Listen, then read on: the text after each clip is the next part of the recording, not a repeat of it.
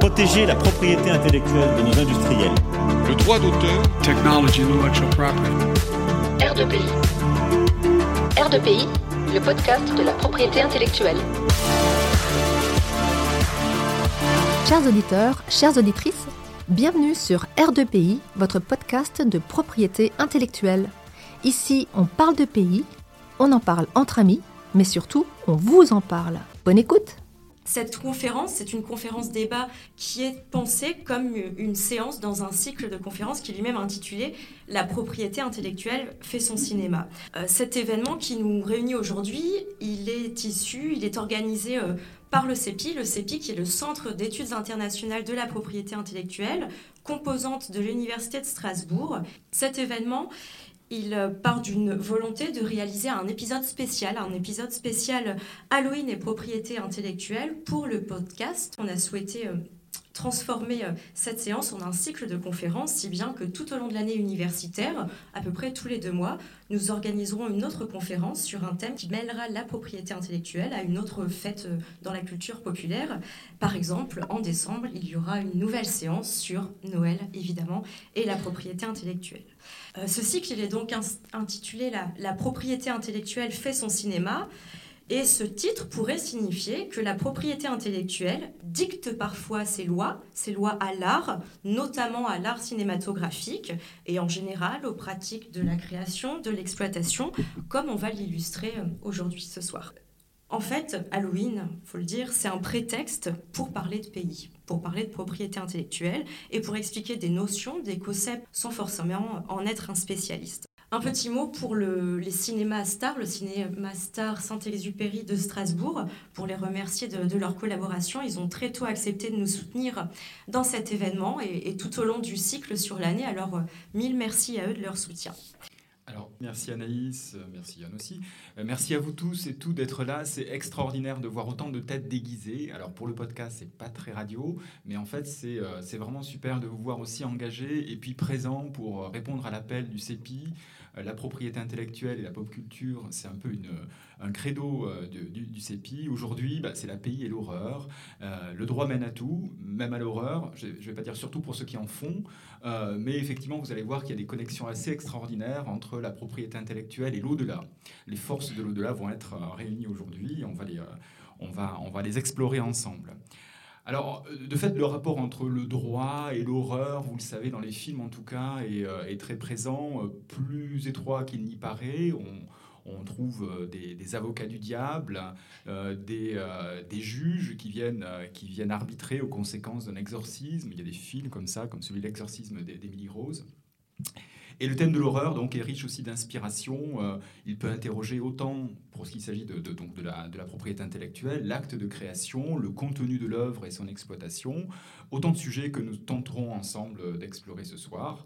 Euh, autour d'un thème de la pays. Alors pour un petit mot, euh, puisque finalement vous n'êtes pas forcément tous et tous spécialistes, il y a déjà des spécialistes dans la salle, mais pas que. Euh, d'abord, qu'est-ce que c'est que ce droit de la propriété intellectuelle?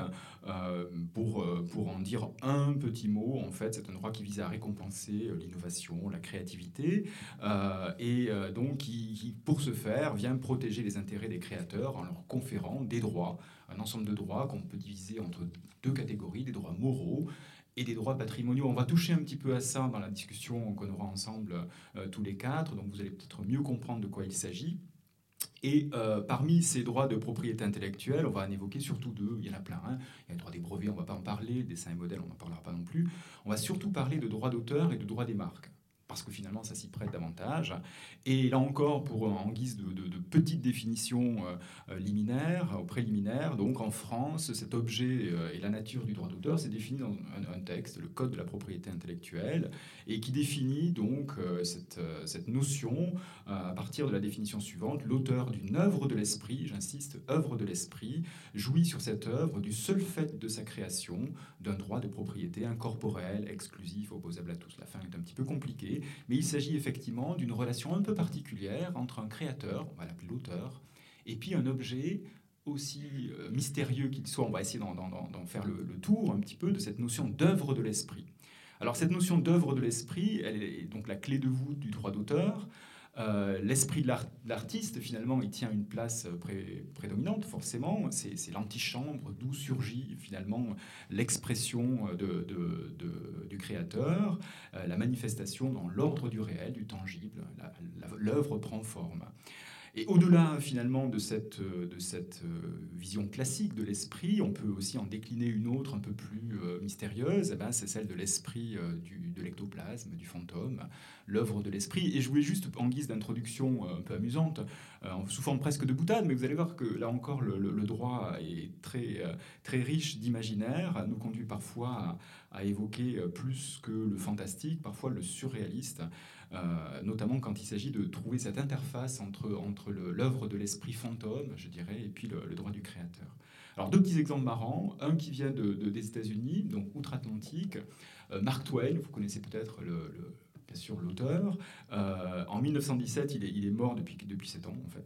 Et tout à coup, malgré tout, malgré d'outre-tombe, naît une œuvre euh, par l'entremise. C'est Ouija, vous savez, ces plateaux Ouija, ça vous dit quelque chose? Où la main euh, est guidée par un, petit triangle et puis on va, enfin, à droite et à gauche, on, on écrit un texte. Et euh, une, une, journaliste, Emily Hutchings, comme ça, se voit dicter une œuvre par le fantôme, enfin, le fantôme, l'esprit de Mark Twain. C'est sympathique, elle le publie cette œuvre. Et là, il y a un petit peu euh, un litige qui naît, puisque, inquiet de l'effet que, que, le livre, donc publié euh, par l'entremise de cette, de cette, personne, Emily, Emily Hitchings, euh, pourrait avoir sur la réputation de, l'auteur, bah, les, éditeurs et puis la famille aussi de, de Mark Twain s'insurgent. Ils vont voir cette personne en lui demandant effectivement si, d'où ça sort finalement cette œuvre. Puis elle, elle, lâche pas le morceau, elle dit oui, non, effectivement, j'ai vraiment, vraiment été le message est, passé directement de, Mark Twain à moi. Sauf qu'elle elle avait un petit peu la mauvaise habitude de se faire dicter des textes par des gens célèbres et qu'il y avait un intérêt pécuniaire, sans doute. Euh, l'affaire n'ira pas en justice puisqu'ils se sont arrangés et, cette personne, donc euh, Emily Hutchings, décidera donc de, de, détruire les exemplaires. Si vous les trouvez sur eBay ou d'occasion, ça vaut le coup. Hein. Il y en a quelques-unes, quelques-uns qui circulent encore. C'est des pièces, des pièces rares. Alors, un autre cas plus proche de nous, en, Suisse, où là aussi, un peu un litige du même, du même, du même, euh, du même type, finalement, c'est porté devant, le, devant les, tribunaux euh, fédéraux euh, suisses, où là, c'est l'héritier d'un médium, dont les enregistrements des séances de, de enfin, je sais pas comment on appelle ça, les séances médium, a été, été spiritisme, c'est ça, ouais, l'objet du litige. Et donc la personne avait été, enfin, avait été en contact avec deux esprits, Léna et Joseph, euh, et, là encore, la question s'est posée devant les tribunaux à qui, à qui attribuer le droit d'auteur? Est-ce qu'il fallait attribuer le droit d'auteur à Léna et Joseph, puisque finalement c'était eux qui avaient dicté La personne n'était qu'un canal, un conduit spirituel pour, euh, pour simplement répéter les termes de, de ces esprits. Euh, ou bien bah, à, la, personne, au médium, et puis les tribunaux suisses, très pragmatiques, bien sûr, s'inspirant du droit allemand, on dit non, non, non, ce qui compte, c'est la personne à partir de laquelle finalement le message, le message sort. Bien sûr, dans les deux cas, euh, au-delà de, ces, de, considérations un peu ésotériques, euh, l'idée derrière ça, c'est qu'on attribue des droits, des droits d'auteur à des personnes naturelles et non pas donc à, des esprits. Alors c'est quand même, euh, pour revenir outre-Atlantique du coup, ça a eu un impact ces histoires, puisque depuis très peu, depuis récemment, dans le code américain, on a précisé qu'une œuvre, une œuvre de l'esprit ne pouvait pas venir de tous les esprits, et en l'occurrence, donc je vais essayer de trouver la référence, l'Office n'enregistrera pas les œuvres prétendument créées par des êtres divins ou surnaturels, ni les animaux, ni les fantômes, ni même les dieux n'ont le droit d'accéder au droit d'auteur. Donc c'est assez marrant, et ça fait partie aujourd'hui, après 30 ans euh, d'absence de, modification, des nouvelles, des nouvelles règles. Voilà, donc euh, on va parler aujourd'hui d'un certain nombre de sujets autour du, droit d'auteur. Euh, le programme de la soirée va nous confronter donc à quelques questions euh, autour de, la propriété intellectuelle qui vont saisir de l'inspiration, en fait, comme l'a dit tout à l'heure Anaïs, euh, du film d'horreur. Hein. c'est le point de départ de la discussion aujourd'hui. Pour échanger, alors avec nous, sans les présenter dans le détail, euh, Julie Daguerre, ici à ma droite, qui est assistante chercheur, doctorante au CEPI, Anaïs de Pinoir, qui est euh, maître de conférence au CEPI, et Yann Bazir, qui est aussi maître de conférence au CEPI, et je suis aussi maître de conférence au CEPI. Voilà, donc euh, une belle brochette. Euh, cette discussion nous laissera ensuite la place donc à un petit, on l'a vu, un petit interlude sous forme de quiz. Alors il faut y aller, quoi, parce qu'il y a des trucs, c'est quand même c'est des- extraordinaire les trucs à gagner. Donc il faut être motivé, vous allez participer. Entre-temps, vous allez, si vous voulez poser des questions, vous levez la main, on vous donne un micro et on échange. Ça fait partie du jeu aussi pour nous, ça rendra la séance beaucoup plus vivante et intéressante. ok? Donc euh, par la suite, après l'interlude, je crois qu'on fait une petite pause. On présentera après le film. Et à la fin du film, ne partez pas tout de suite, tout de suite, parce qu'on fera euh, euh, une micro mise au point finalement pour essayer de, discuter peut-être d'un point ou deux de, pays en fait qui, émergent, enfin qui émanent du, film, d'accord? Donc on vous invitera à rester quelques minutes supplémentaires si vous le souhaitez. Alors, pour ouvrir le débat, et euh, en commençant peut-être par le commencement, le moment où l'œuvre naît, en fait, la naissance de la création, euh, on s'est posé la question en réfléchissant ensemble, en fait, de ces, de ces, de ces catégories un tout petit peu particulières d'œuvres, celle finalement où le- où l'acte lui-même est illicite. Alors, bon, dans les films d'horreur, on a le choix, hein, des actes illicites, des crimes en l'occurrence, et on va essayer de faire donc une plongée dans l'horreur en essayant de voir justement les limites de, de l'œuvre euh, protégeable. Alors, il y a- D'ailleurs, j'ai pris une citation de Breton, André Breton, dans son, qui nous dit que dans son second manifeste du surréalisme en 1930, il écrit L'acte surréaliste le plus simple consiste à se précipiter dans la rue, pistolet à la main, et à tirer à l'aveuglette, aussi vite qu'on peut, appuyé sur la gâchette, dans la foule. Voilà, donc c'est une notion où là, pour le coup, c'est complètement surréaliste, c'était le pape, hein, euh, la criminalité explicitement euh, est proposée comme, euh, bah, comme le fondement quelque part de, de l'œuvre d'art. C'est quelque chose qui, est venu même d'ailleurs inspirer un Américain, John Gibbon, qui était prof au MIT, et qui un jour euh, s'est retrouvé, alors il, manque- il manquait de sous, et il est allé faire un braquage en se prévalant aussi d'idée que c'était une œuvre d'art. Donc cette, conjonction, ça arrive dans le réel, elle est aussi très présente dans les, films d'horreur, et euh, je voulais poser cette question donc à, Anaïs, donc une, création illicite, un crime, peut-il être l'objet d'un droit d'auteur? Eh bien, a priori, pour répondre à, cette vaste question à laquelle on, a assez peu de réponses dans le droit, il faudrait peut-être commencer par rappeler ce qu'est une œuvre de l'esprit et surtout à quelles conditions elle est protégeable. Une œuvre de l'esprit, c'est l'objet du droit d'auteur. Et cet, euh, cet objet est protégeable, nous dit euh, la jurisprudence, à condition qu'elle comporte l'empreinte de la personnalité de son auteur. Donc si on parle, si on parle de ça, euh, un crime serait protégeable dès lors qu'il contient en quelque sorte la signature de son auteur. À côté de, à côté de cette remarque, il faut peut-être se, se demander si on n'a pas une condition de, de licéité à côté, c'est-à-dire est-ce que euh, un crime qui est un comportement contraire à l'ordre public, aux bonnes mœurs, est-ce que pour ce motif-là, il mériterait ou non d'être protégé? Et la réponse? Alors la réponse, la réponse, c'est que quand on regarde le code de la propriété intellectuelle, on n'a rien qui nous précise s'il existe une, une condition de conformité à l'ordre public pour qu'une œuvre soit protégée. En revanche, en pratique, il serait assez étonnant qu'un crime soit protégé en droit d'auteur parce que ça ferait intervenir des questions d'ordre public et de dignité. La réponse est assez euh, incertaine. On n'a pas d'exemple en jurisprudence, hein, donc là on est en train un peu d'imaginer ce que ça pourrait être, mais c'est un cas particulier intéressant où en fait les droits sont mis un peu face à face. Il y a le droit de la propriété intellectuelle, c'est un droit parmi plein d'autres, il n'existe pas complètement déconnecté des autres, des autres droits, et assez souvent, et en fait dans les cas qu'on va voir aujourd'hui, il, y a des, euh, y a des points d'équilibre à trouver. C'est le juge en fait qui, euh, qui opère cet équilibre, qui doit effectivement trouver le bon curseur entre ben, la protection des auteurs, hein, des créateurs, et puis la protection peut-être des personnes aussi, mais aussi avec une fonction quelque part pédagogique du droit, enfin, euh, restrictive finalement, parce que qu'est-ce qu'on veut faire avec ces droits-là?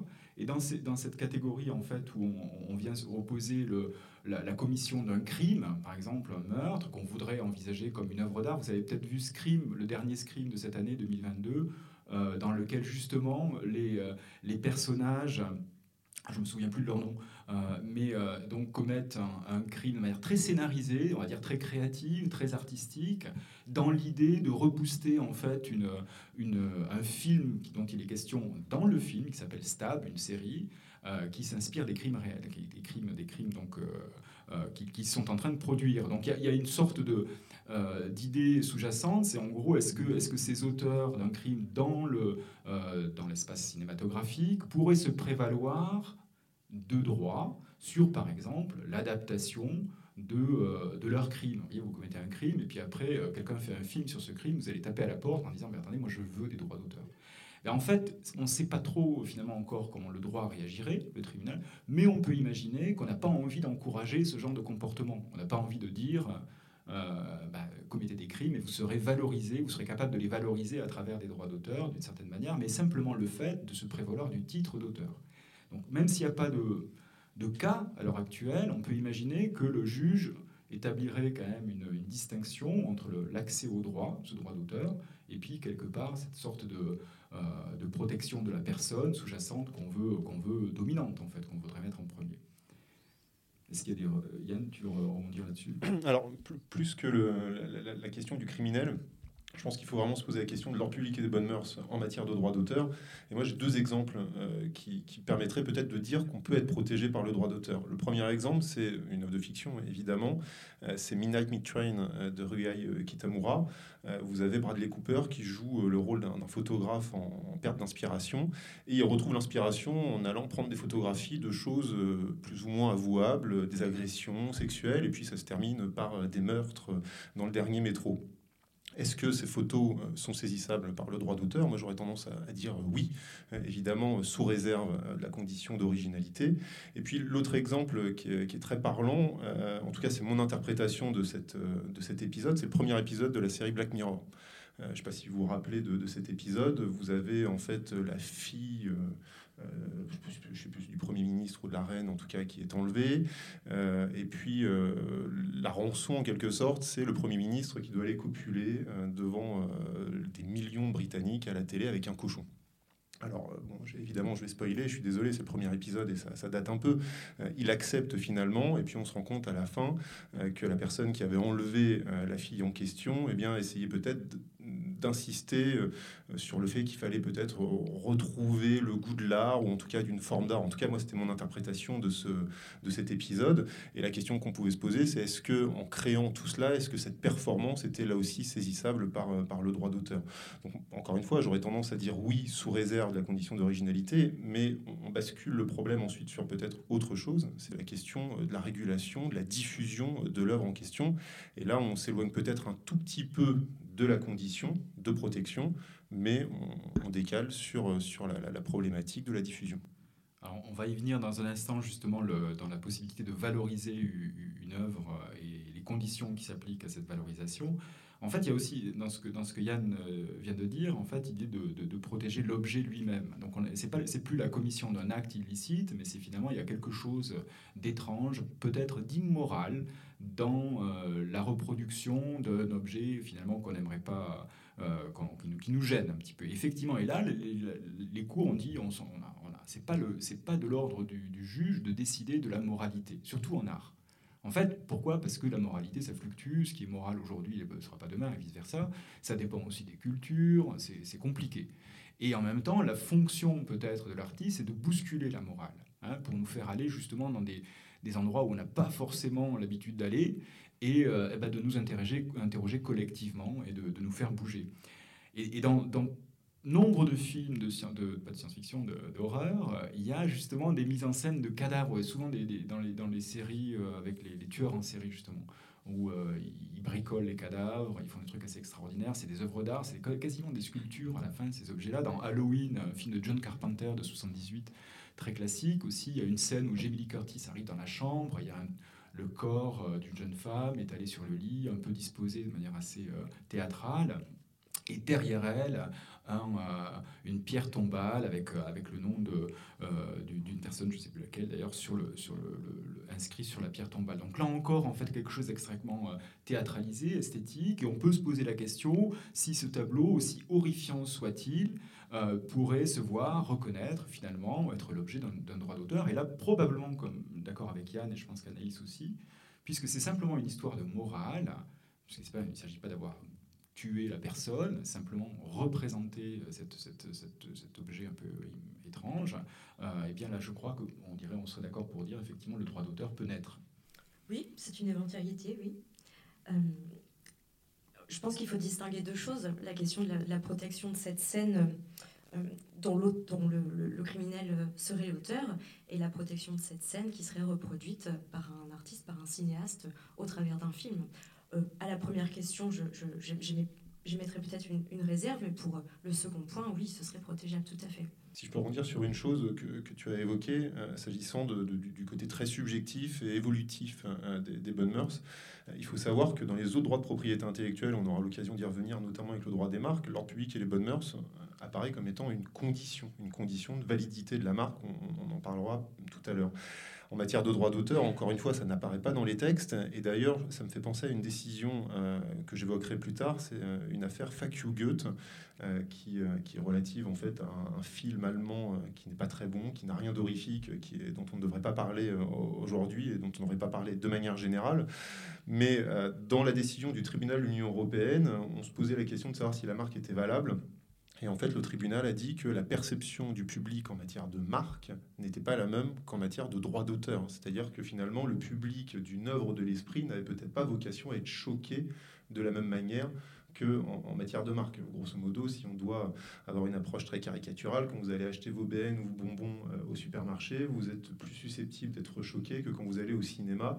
Et là, effectivement, vous allez peut-être rechercher des choses qui pourraient euh, vous choquer, qui pourraient vous heurter.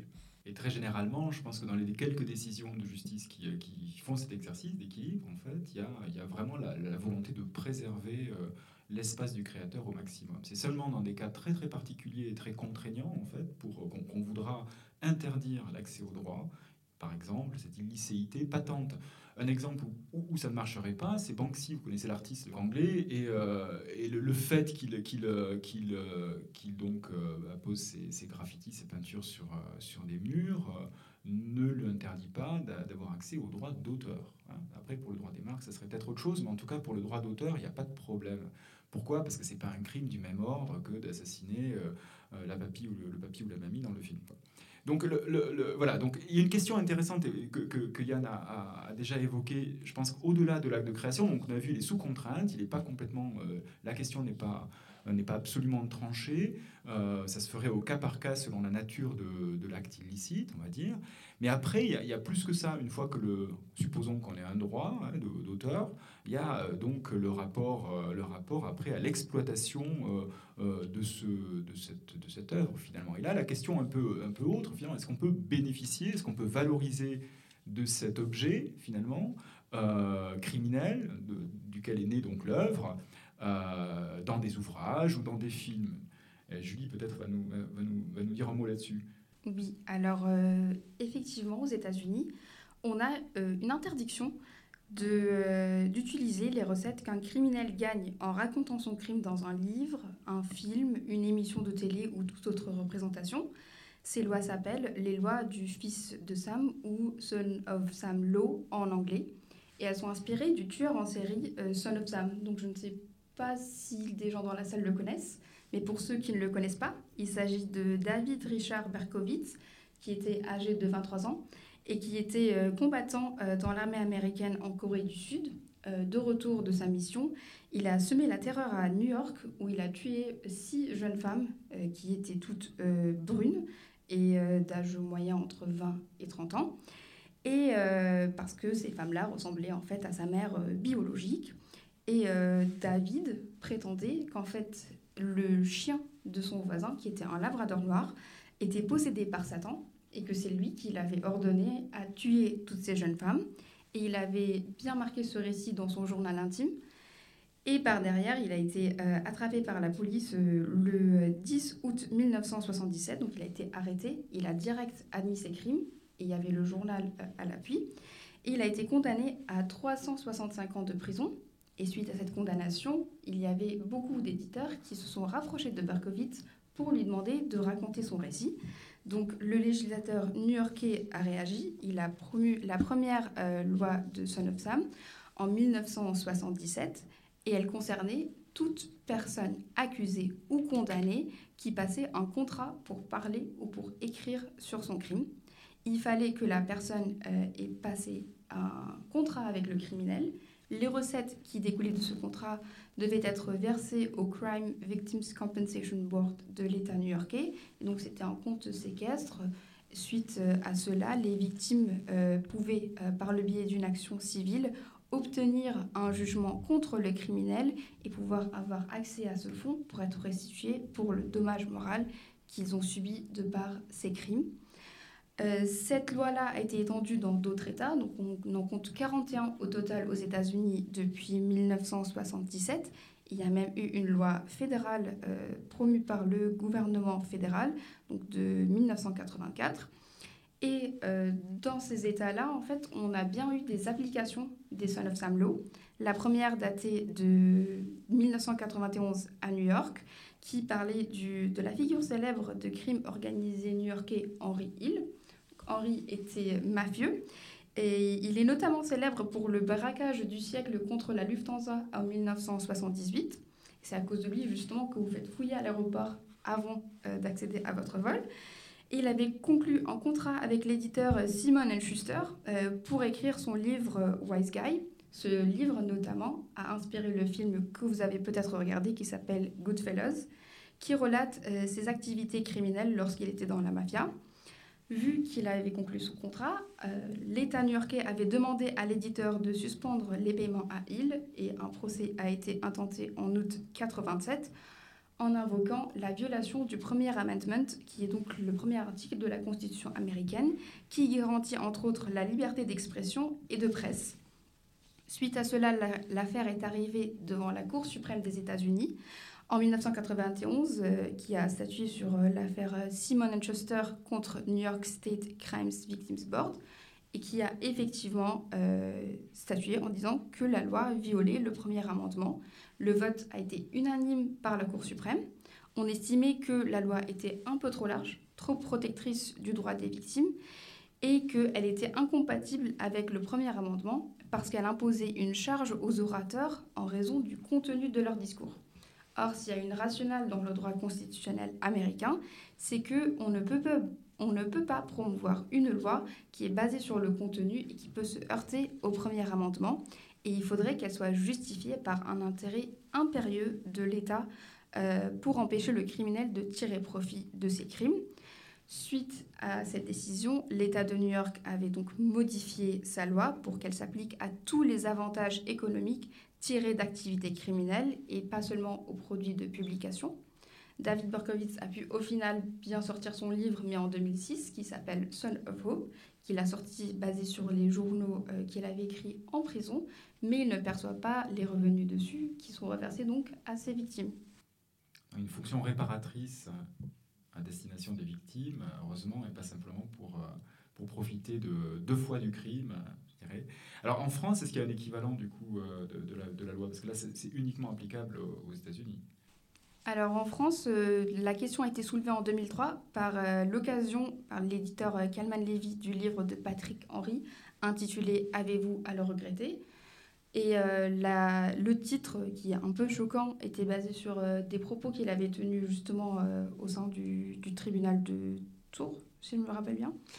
Et euh, suite à cela, le, législateur français a réagi avec la loi Perben 2, qui est en vigueur depuis 2005 et qui interdit la publication d'un livre, non pas en raison de ce qu'il contient, donc contrairement à la première Son of Sam Law, mais euh, en raison de la personne qui l'écrit. Elle dispose en effet, et je cite, l'interdiction pour un condamné de publier un livre relatant son affaire dans le cadre d'une libération conditionnelle ou d'un sursis avec mise à l'épreuve et clairement, cette approche du droit français euh, s'explique aussi par la conception qu'on a de la propriété littéraire et artistique, comme évoqué par Anaïs, parce qu'on tolère difficilement l'instauration de régimes particuliers qui sanctionnent des auteurs en fonction de leur passé ou de leurs actes. Mais ce qu'il faudrait dire, c'est que peu importe l'approche qu'on a, on a bien vu que euh, ces, lois sont techniquement inopérantes euh, à l'encontre, par exemple, des livres qui sont signés par les conjoints des criminels ou par leur famille. L'illustration la plus récente étant, et je pense que vous le savez tous, la série euh, Damer sur Netflix. Et en fait, euh, Ryan Murphy, donc le créateur de la série, il affirme avoir contacté les parents des victimes et le père de Jeffrey Dahmer, donc Lionel, ce qui n'est peut-être pas le cas, d'après ce qu'ils affirment. Et euh, les familles des victimes disent justement qu'ils sont choqués parce que Netflix essaye d'obtenir un chèque sur la peine qu'ils ont subie et donc, on pourrait très bien avoir euh, un cas d'application de, la loi californienne de Son of Sam à Oka Damer avec euh, la série Netflix bientôt. Merci Julie. Des commentaires de, de l'équipe sur ce, sur ce point, sur la loi, sur la loi américaine ou la loi, l'équivalent, la, la loi française Non? Bah, si, si, peut-être même sur la, la loi française, on peut quand même s'interroger sur l'articulation avec la liberté d'expression. Euh, je pense qu'on si, par extraordinaire il devait y avoir un, contentieux euh, qui devait remonter devant la CEDH, je suis pas intimement persuadé que ce, type de loi euh, puisse, tenir, puisque l'interdiction de publication, même si c'est à destination d'un- criminel, il faudrait effectivement voir cette articulation. Donc ça me, heurte un peu, en tout cas, non pas que ça me choque, mais c'est vrai que c'est c'est ce- une loi qui est relativement surprenante. Je, suis parfaitement d'accord avec ce que Yann disait à l'instant. Et tout à l'heure, Jean-Marc, euh, tu, tu nous rappelais qu'une œuvre, euh, quand bien même elle serait choquante ou horrifique, serait protégeable par le droit d'auteur, en vertu, en droit d'auteur français, du principe de l'indifférence du mérite de la création, sur le fondement aussi de la liberté d'expression que Yann a rappelé. Mais je voudrais ajouter surtout que si l'œuvre horrifique est protégée par le droit d'auteur, pour autant, parfois, cette diffusion dans le public peut ne pas être assurée pour des questions justement d'ordre public. Mais alors dans ce cas-là, on ne se situe plus sur le terrain du droit d'auteur, mais sur le terrain d'un droit administratif.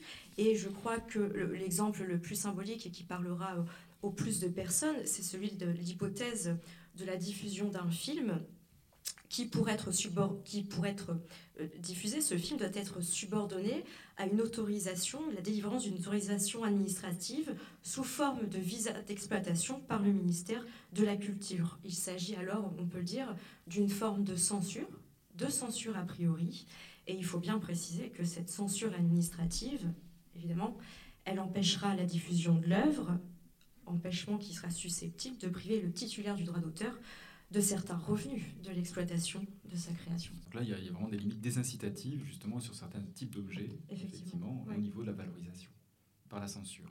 Alors pour aller même un petit peu plus loin, si, si, euh, si personne n'a rien d'autre à ajouter là-dessus, sur le- la, la question de, de, de finalement, là, là on a vu l'interdiction à travers la censure de l'œuvre, mais j'aimerais poser la question si on peut aller un petit peu plus loin, est-ce qu'on peut la détruire une œuvre? Est-ce qu'on a le droit de détruire une œuvre?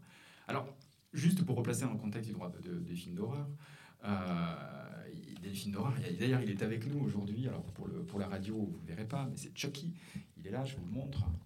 Il est très effrayant, ou elle, je ne sais pas, il, elle, indéfini. Euh, parce que donc il est, maudit, bien sûr, il est l'objet d'une malédiction. Et Chucky, la poupée de sang, c'est un film de 1990. Euh, le héros finit par le détruire, par tuer. Alors on lui fait exploser la tête très souvent, Chucky. Très visuel. Dans, le, dans ce premier film, c'est avec une sorte de, de, de, à air comprimé. Euh, dans la version euh, plus récente, en 2013, c'est un coup de chevrotine. Et puis après, dans une autre, il passe à travers euh, une sorte de ventilateur qui l'explose complètement, qui le déchiquette. Alors là, on aurait une bonne raison finalement de détruire un objet, Chucky, qui peut être complètement protégé par, le, par un droit d'auteur. Euh, L'auteur de cette poupée pourrait très bien faire valoir finalement un certain degré d'originalité sur cette création et donc un droit d'auteur. Est-ce qu'on a le droit de détruire une œuvre? Si on, si on en est propriétaire, hein, par exemple, vous avez acheté un tableau, est-ce que vous avez le droit de, détruire? C'est Dorian Gray, vous avez le tableau euh, maudit, là, et vous voulez le détruire. Est-ce qu'on a le droit? Alors, je, pose la question à- aux collègues. Est-ce que c'est quelque chose qui, nous permettrait donc de nous euh, défaire de la malédiction de Chucky parce que euh, la poupée est maudite et euh, on la détruit? Ou est-ce qu'il faudrait demander l'autorisation au démon euh, qui l'a créé? Alors, je vais vous décevoir, mais une fois de plus, il va falloir distinguer les choses. Est-ce qu'on peut détruire une œuvre de l'esprit qui, qui serait gênante socialement?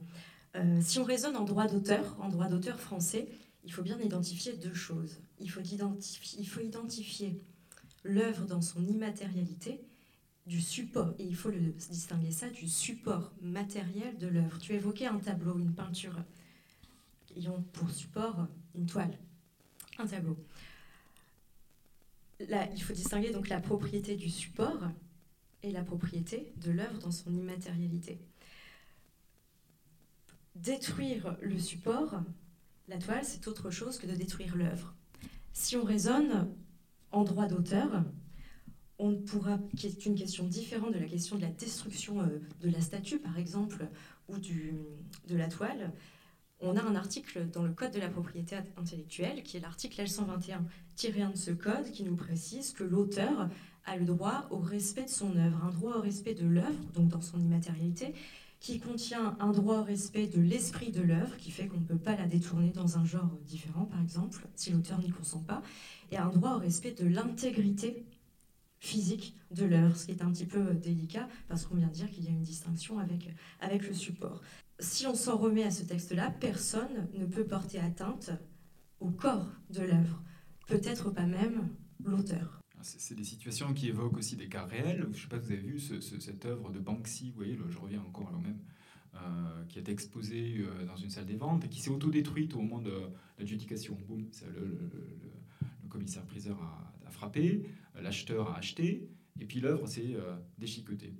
Donc, euh, donc ouais, et c'est qu'il y avait une sorte de broyard en fait. C'était marrant dans le cadre du tableau et l'œuvre a commencé. Et puis ça, s'est arrêté au milieu. Très marrant d'ailleurs. Euh, elle a été, elle a été vendue au ce moment-là 1 million.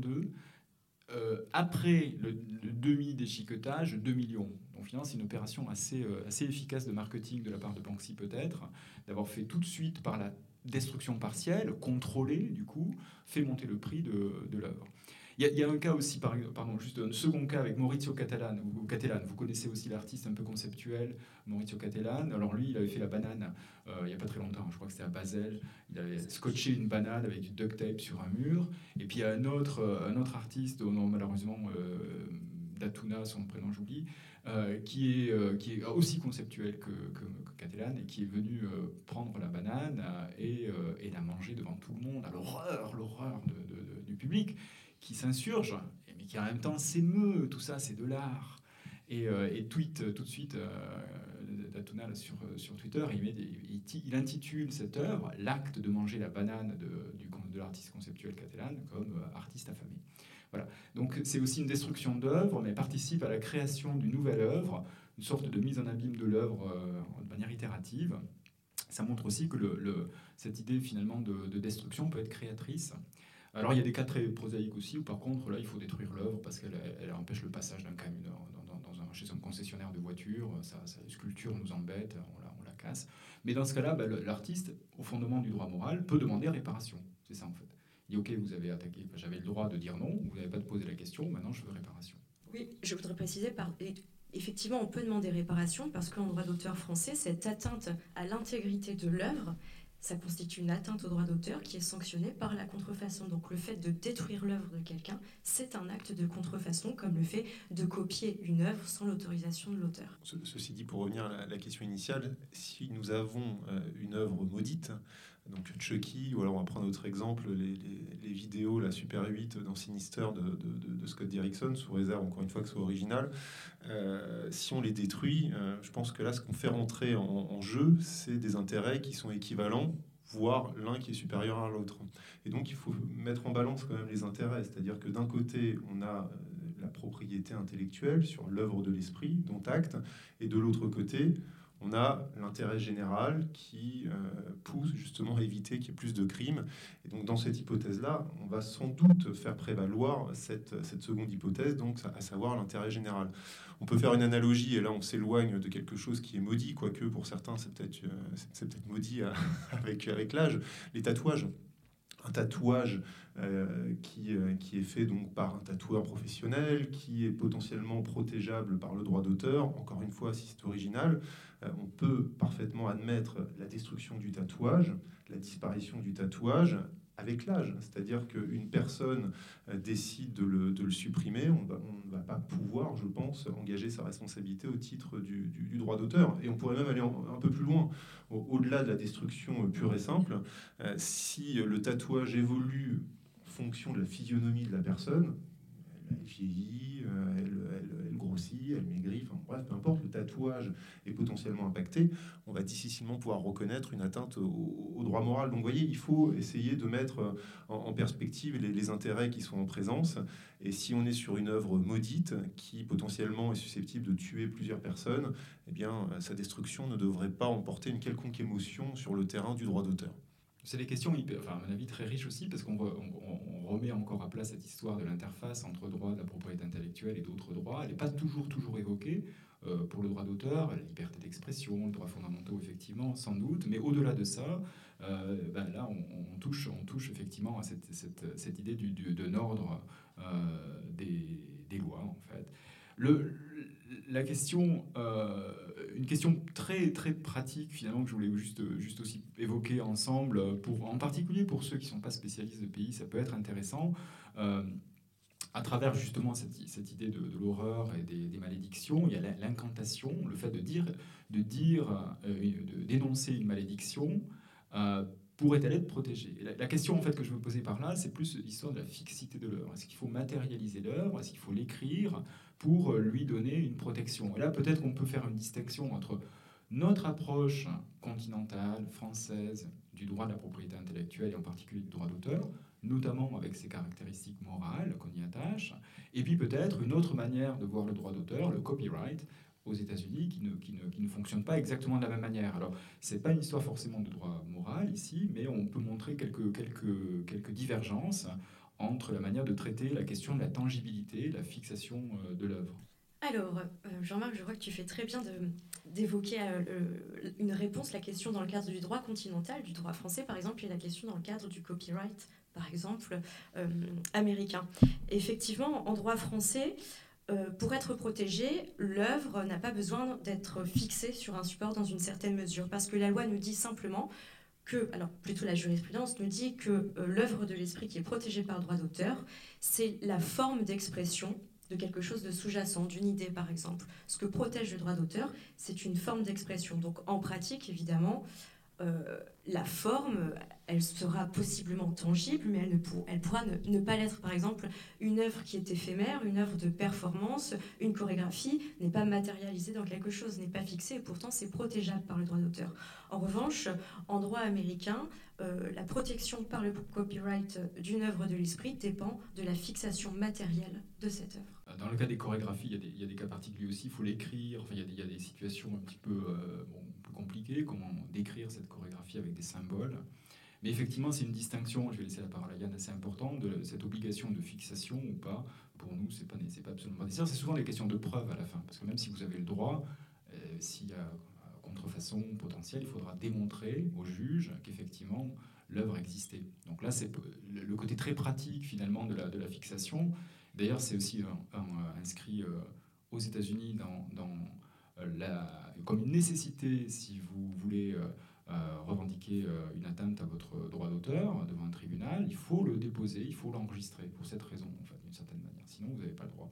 Non, je souhaitais simplement dire sur la question de l'incantation et au-delà de la, fixation, c'est de manière générale, est-ce qu'une incantation euh, peut être protégée par le, droit d'auteur? Et ça me fait penser euh, en fait au savoir traditionnel.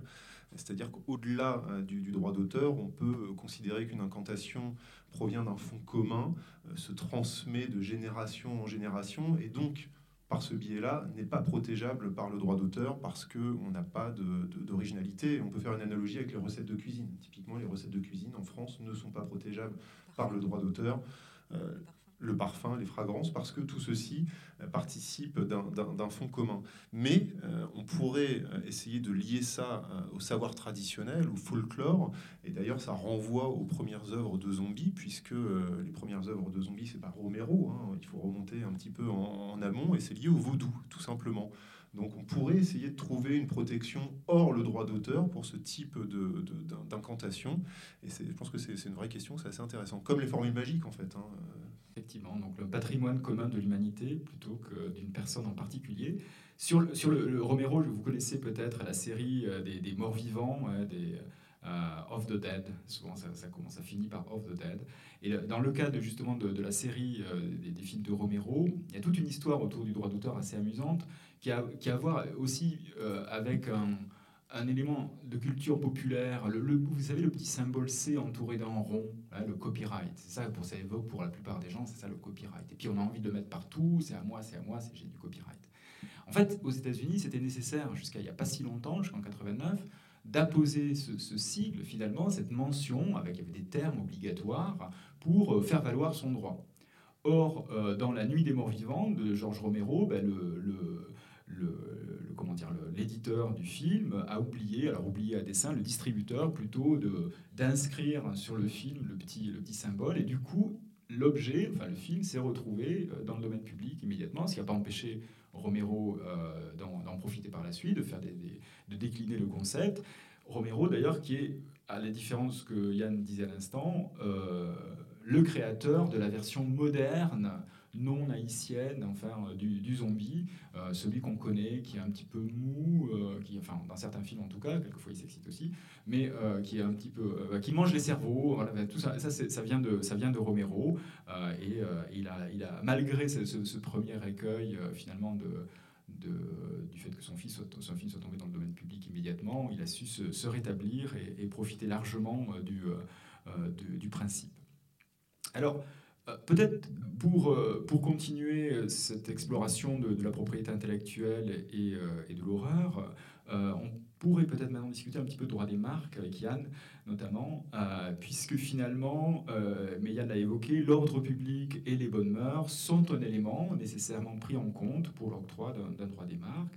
Et, là, je voulais justement te poser la question de si on trouvait des émanations de cette, idée dans, les films d'horreur, une articulation peut-être euh, que tu pourrais nous, décrire alors, pas, pas d'émanation dans les films d'horreur, mais plutôt dans la réalité, pour faire le lien avec ce que, ce que Julie évoquait tout à l'heure, c'est-à-dire la non-reconnaissance de droit, ou plutôt euh, la non-reconnaissance d'une exploitation au, détriment du, du, criminel. La question qu'on peut se poser, c'est est-ce qu'un Jeffrey Dahmer, un Gassi ou un Charlie Manson, est-ce qu'ils peuvent déposer euh, leur nom de famille à titre de marque? On peut, bien évidemment, déposer un nom de famille à titre de marque. Les exemples sont, sont légion, hein. Yves Saint-Laurent, Chanel etc.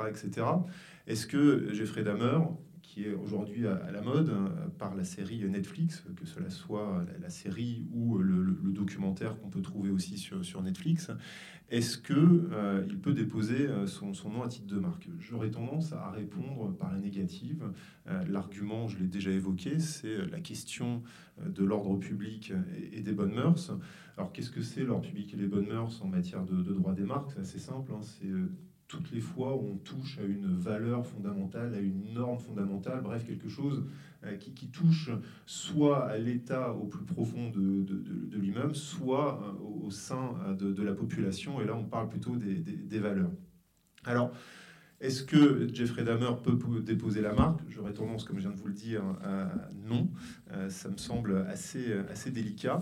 Euh, cela étant dit, on pourrait éventuellement euh, faire une distinction entre la marque qui serait déposée par le criminel en question et la marque qui serait déposée par un tiers. Et là, euh, le comble du, du, glauque, vous avez une marque qui a été déposée en octobre 2022 par une société américaine, donc ça a été déposé aux États-Unis, société américaine qui n'a strictement rien à voir vraisemblablement avec Netflix. Et la marque en question, c'est Jeffrey Dahmer. Euh, cette société, elle se présente comme un gestionnaire alternatif spécialisé dans la phase de développement de la croissance des entreprises qui offre des services de conseil et de gestion des investissements. Et concrètement, elle a déposé cette marque pourquoi Pour des produits dérivés, pour du merchandising.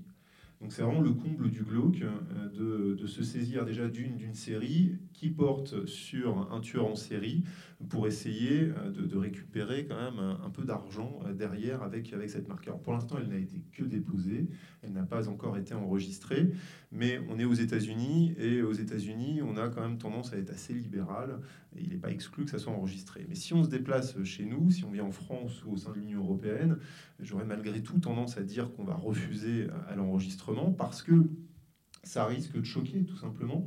Euh, avoir une approche vénale, mercantile sur le dos d'un tueur et donc sur le dos euh, des victimes, c'est quelque chose qui passe moyennement.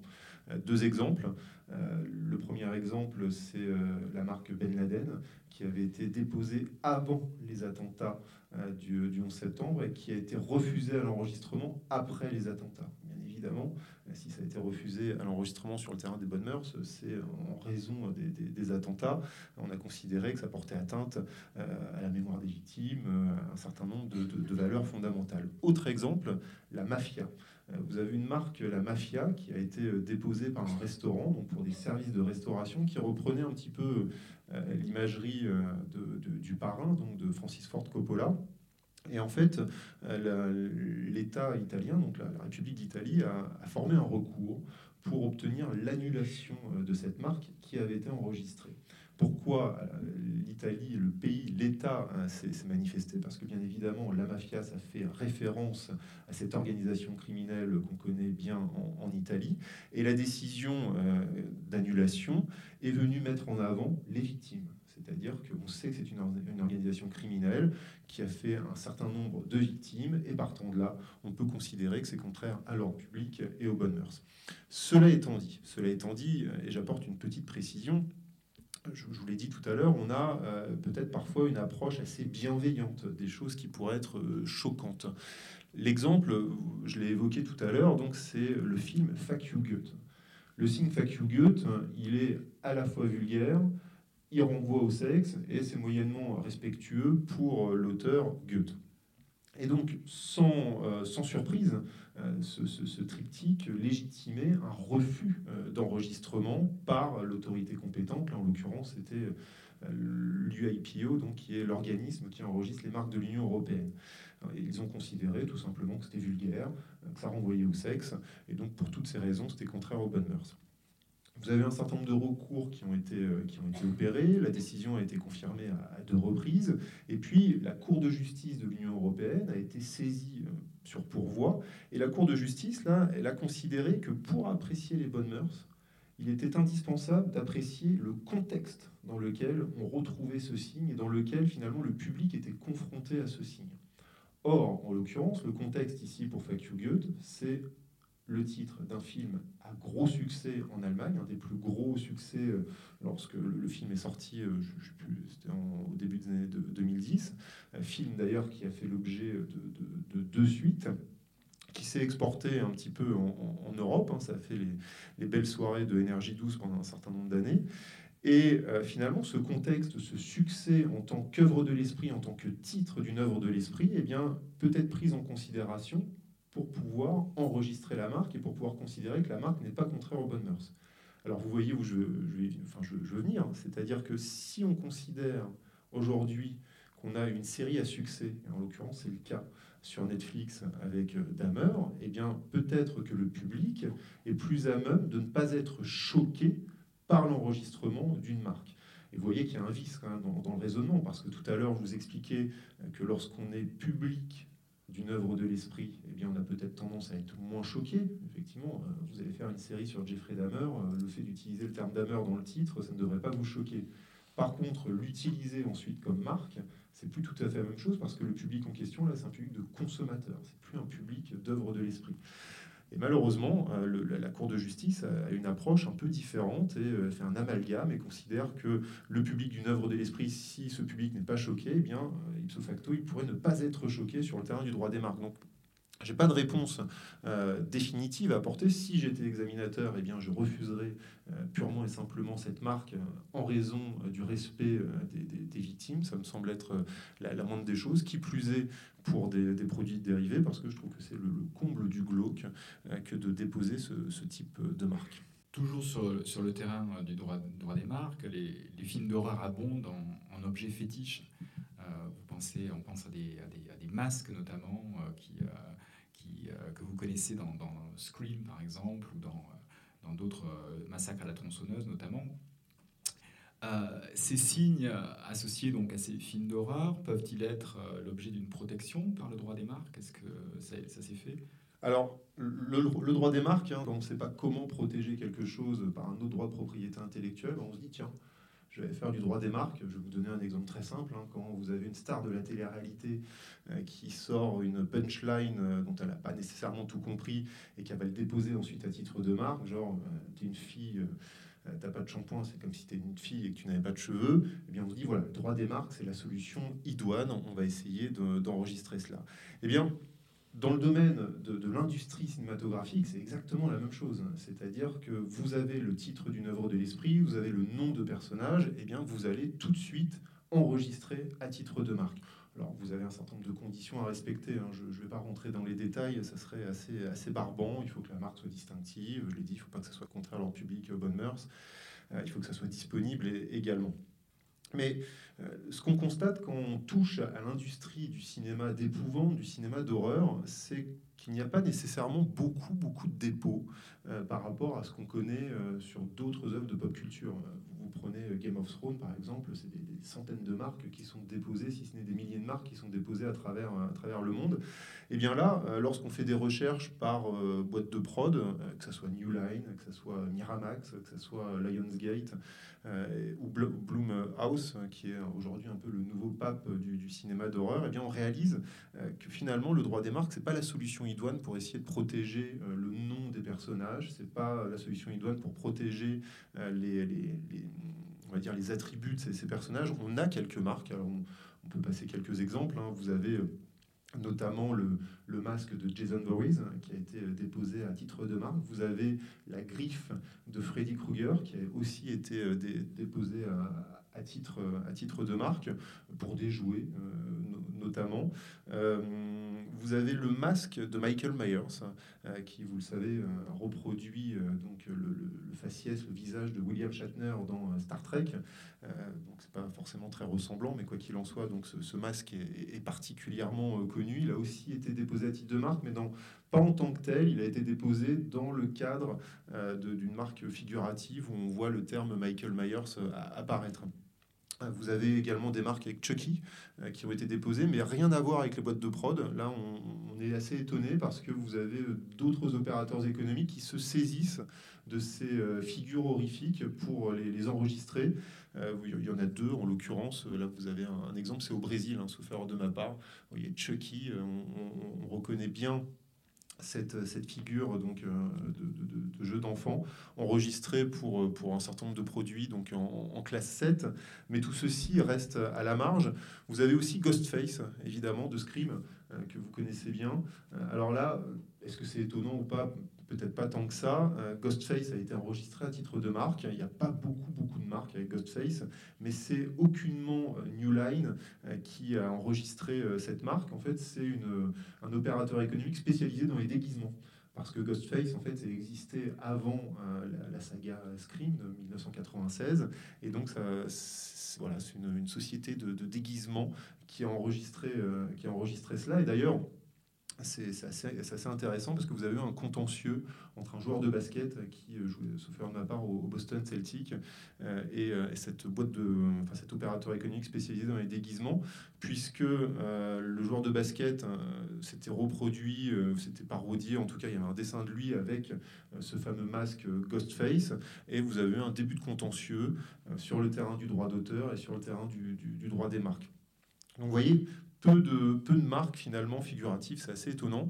Vous avez des titres, fort heureusement, qui sont, euh, enfin fort heureusement, je ne sais pas, mais en tout cas vous avez des titres qui sont enregistrés là aussi. Hein, il faut faire des recherches par boîte de prod, et autant vous dire que c'est pas pas une mince affaire. Euh, vous avez la saga So, qui, euh, enfin, le terme So qui a été en, enregistré à titre de marque avec son personnage fétiche, hein, Jigsaw, euh, qui a été enregistré par, par Lionsgate. vous avez Jason Voorhees, le nom du personnage qui a aussi été enregistré. Vous avez un titre de Jason, alors vous avez vendredi 13, donc en anglais, qui a été enregistré. Mais par contre, ce qui est assez incroyable, euh, enfin incroyable en tout cas quand on connaît la saga des vendredis 13, qui est quand même globalement médiocre, c'est qu'ils ont enregistré au début des années 2000 Jason X ou Jason 10. Alors je sais pas si certains d'entre vous l'ont vu, c'est Jason dans, l'espace, euh, qui est quand même pas le meilleur épisode de, de, de, la saga. Et ça, par contre, ça a été enregistré à titre de marque euh, par, par New Line, je crois, ou Miramax. Donc, euh, bon, Nightmare on Elm Street, ça a été bien évidemment enregistré. Vous avez Massacre à la tronçonneuse dans sa version anglaise qui a été aussi enregistrée. Donc, oui, il y a quand même un business, mais un business qui est relativement euh, limité. Parce que, et d'ailleurs, c'est pas enregistré dans tous les pays. Hein. Là, les marques que je vous donne, c'est euh, soit aux US, de temps en temps, c'est en Europe, de temps en temps, c'est au Brésil, comme on a vu avec Chucky.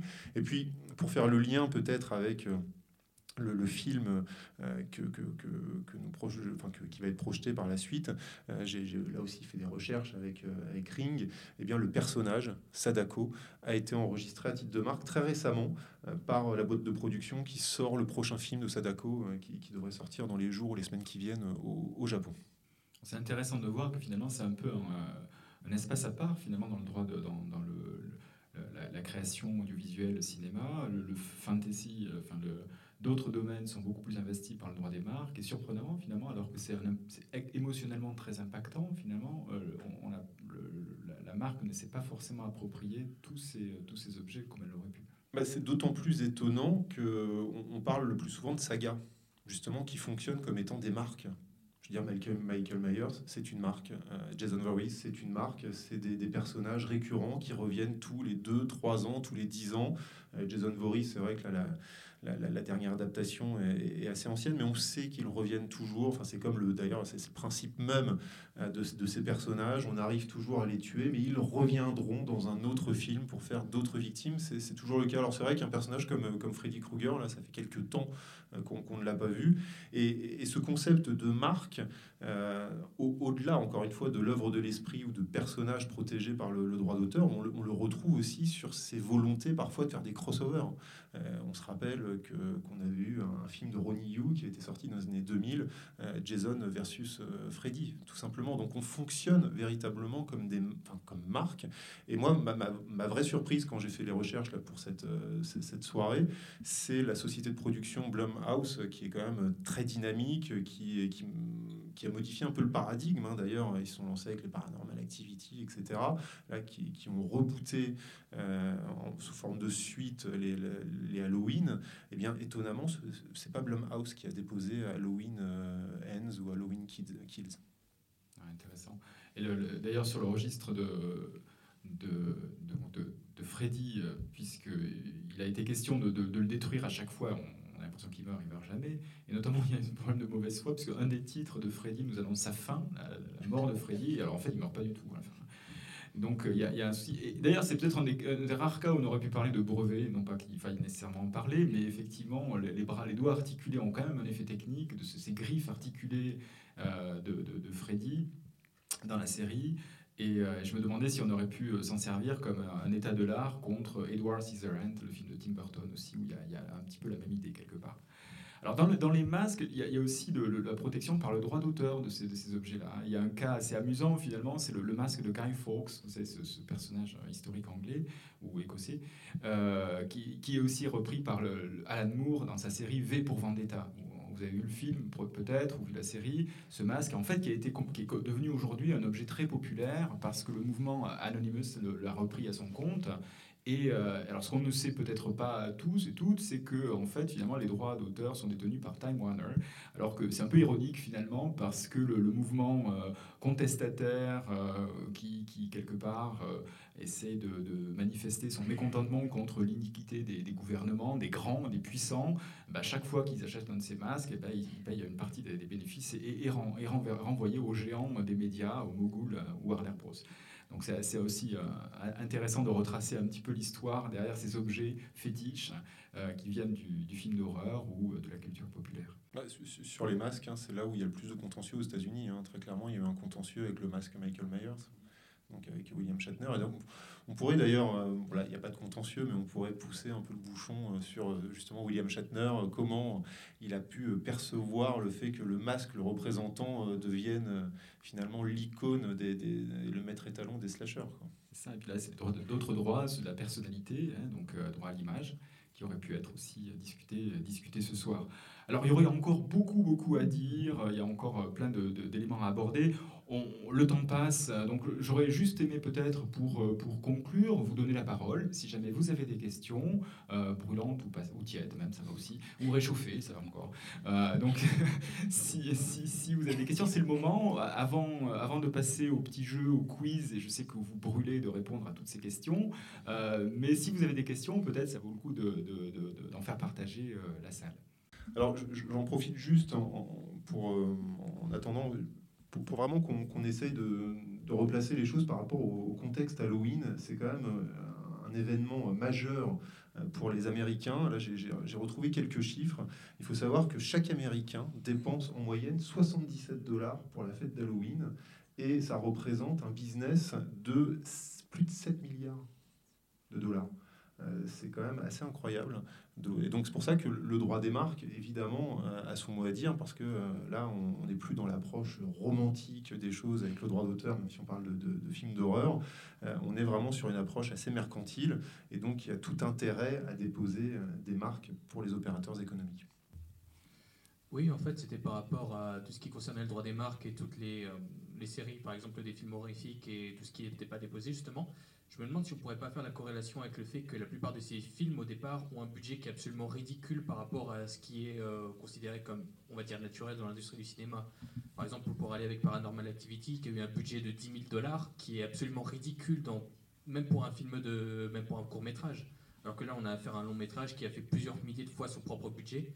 Je me demande si, par rapport à ça, les auteurs ne sont tout simplement pas dans le, dans le mindset des, des grandes entreprises. Et dans ce cas-là, on ne penserait pas à déposer les marques, en fait. Alors, vous avez sans doute raison, la question du budget euh, est, nécessairement prise en compte. Cela étant dit, il faut avoir en tête qu'une marque, ça coûte pas cher. C'est vraiment un, droit de propriété intellectuelle à de tout le monde. Je vais vous donner un, exemple très simple. Pour avoir une marque de l'Union européenne, c'est-à-dire une marque qui serait valable dans les 27 États membres de l'Union européenne, ça coûte moins de 900 euros.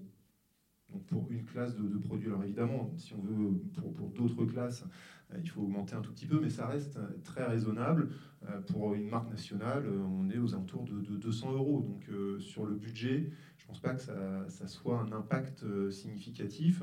Et, d'ailleurs, pour le Paranormal Activity, je ne suis pas allé chercher les marques Paranormal Activity, il y en a sans doute, mais ce n'est pas la saga qui me passionne le plus en, en l'occurrence. Mais une fois le succès du premier film acté, comme vous l'avez rappelé, je pense qu'il est de bon ton euh, d'essayer de sécuriser euh, tous les aspects, avec euh, d'un côté le droit d'auteur, évidemment, là il n'y a pas trop de démarches à faire, à tout le moins en France et en Europe, et puis après sur le côté droit des marques, pour éviter justement peut-être que d'autres opérateurs économiques viennent, viennent parasiter en quelque sorte ce, titre et l'utiliser de manière, voilà, via, via une imitation je pense que c'est quand même plutôt une bonne chose. Donc avec l'argent qui a été récupéré après le premier Paranormal Activity, il y avait comme moyen d'avoir une stratégie marque. D'autres questions? Merci. Alors je voulais revenir sur la loi du, euh, du fils de Sam, enfin du mhm. fils de Sam, parce qu'on on connaît sur YouTube en ce moment une, euh, un véritable, euh, une véritable explosion de la mode des true crime documentaries. Et je me demandais si les revenus faits sur ces vidéos YouTube seraient euh, sous la loi, enfin, serait applicable à la loi du euh, enfants Sam. Pardon. Alors euh, justement, c'est pas que les vidéos YouTube. Il faut rappeler qu'on a aussi même maintenant un genre sur Spotify pour les podcasts qui s'appelle Affaires criminelles. Donc ça prend énormément de succès. Justement, il y a beaucoup de personnes qui essaient de tirer profit de cela. Cependant, les Son of Sam Law ne s'appliquent qu'aux œuvres qui seront faites par le criminel lui-même. Donc c'est l'auteur du crime qui ne peut pas profiter du fait de re-raconter son propre récit. Et euh, pour euh, donner plus de cas concrets, par exemple, vous avez euh, des livres qui ont été écrits notamment en collaboration entre Danny Rowling et Sandra London. Danny Rowling étant le Reaper de Gainesville, un célèbre tueur en série qui a tué plus de 5 personnes. qui s'appelle donc The Making of a Serial Killer, The Real Story of the Gainesville Reaper in the Killer's Own Words. Euh, publié en 96. Et effectivement, sur ce livre, vu qu'il est co-auteur, c'est juste sa partie qui a été reversée euh, au fond des victimes, alors que la partie de Sandra Lawson a été gardée par celle-ci. Et c'est pour ça que justement les œuvres qui sont faites par les familles des tueurs en série, les familles des victimes ou coécrites euh, posent beaucoup de problèmes avec les lois de Son of Sam. Merci. D'autres questions? Bonsoir. Alors, ça. je ne fais pas du tout de propriété intellectuelle et du coup, c'est une question qui peut paraître peut-être un peu innocente, mais je me demandais, euh, est-ce qu'il y a une durée limite euh, pour l'exploitation des marques qui sont déposées comme il y aurait euh, pour la propriété, enfin pour le droit d'auteur d'un artiste par exemple? Alors oui, donc une marque, quand vous l'enregistrez, en tout cas quand vous obtenez l'enregistrement, elle est protégée pour 10 ans. Donc à partir du, du dépôt, il y a une petite différence quand même avec les autres droits de propriété intellectuelle, c'est que potentiellement, on peut renouveler à l'infini. C'est-à-dire que tous les 10 ans, vous pouvez renouveler votre marque. Une autre réserve toutefois, ce qui distingue le droit des marques des autres droits de propriété intellectuelle, c'est qu'on a euh, coutume de dire que le droit de marque n'est pas un droit oisif. Euh, je vous ai donné l'exemple tout à l'heure de Jason X. Euh, donc Jason X est sorti, je crois, en 2002 ou 2003. bon, depuis 2002-2003, je ne sais pas trop quelle exploitation a été faite autour de Jason X. Peut-être qu'il y a quelques figurines euh, qui, sont exploitées, parce qu'en plus il y avait un masque assez particulier.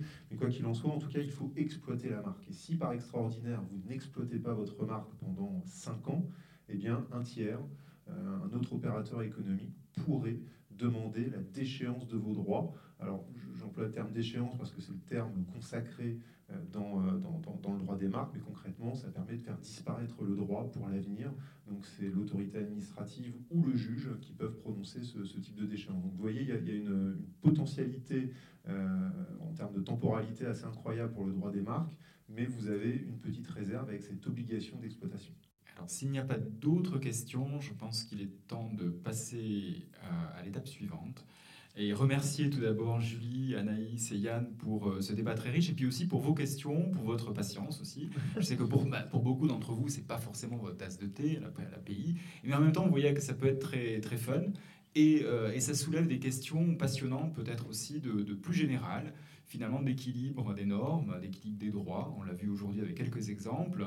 Euh, euh, et, la propriété intellectuelle peut se saisir finalement de, l'objet horreur, du film d'horreur, pour, pour continuer à avancer. Donc maintenant, je pense qu'on va passer au, quiz. Alors j'espère qu'il va, va s'afficher si les problèmes techniques se résolvent. Merci à tous. Merci encore à tous. Merci d'avoir écouté R2PI, un podcast proposé par le CEPI. Retrouvez notre actualité sur le site du podcast et sur nos comptes Twitter, Instagram et LinkedIn. Les liens sont en description de l'épisode. Vous pouvez également nous écrire par email à l'adresse r2pi.contact@gmail.com. À la semaine prochaine.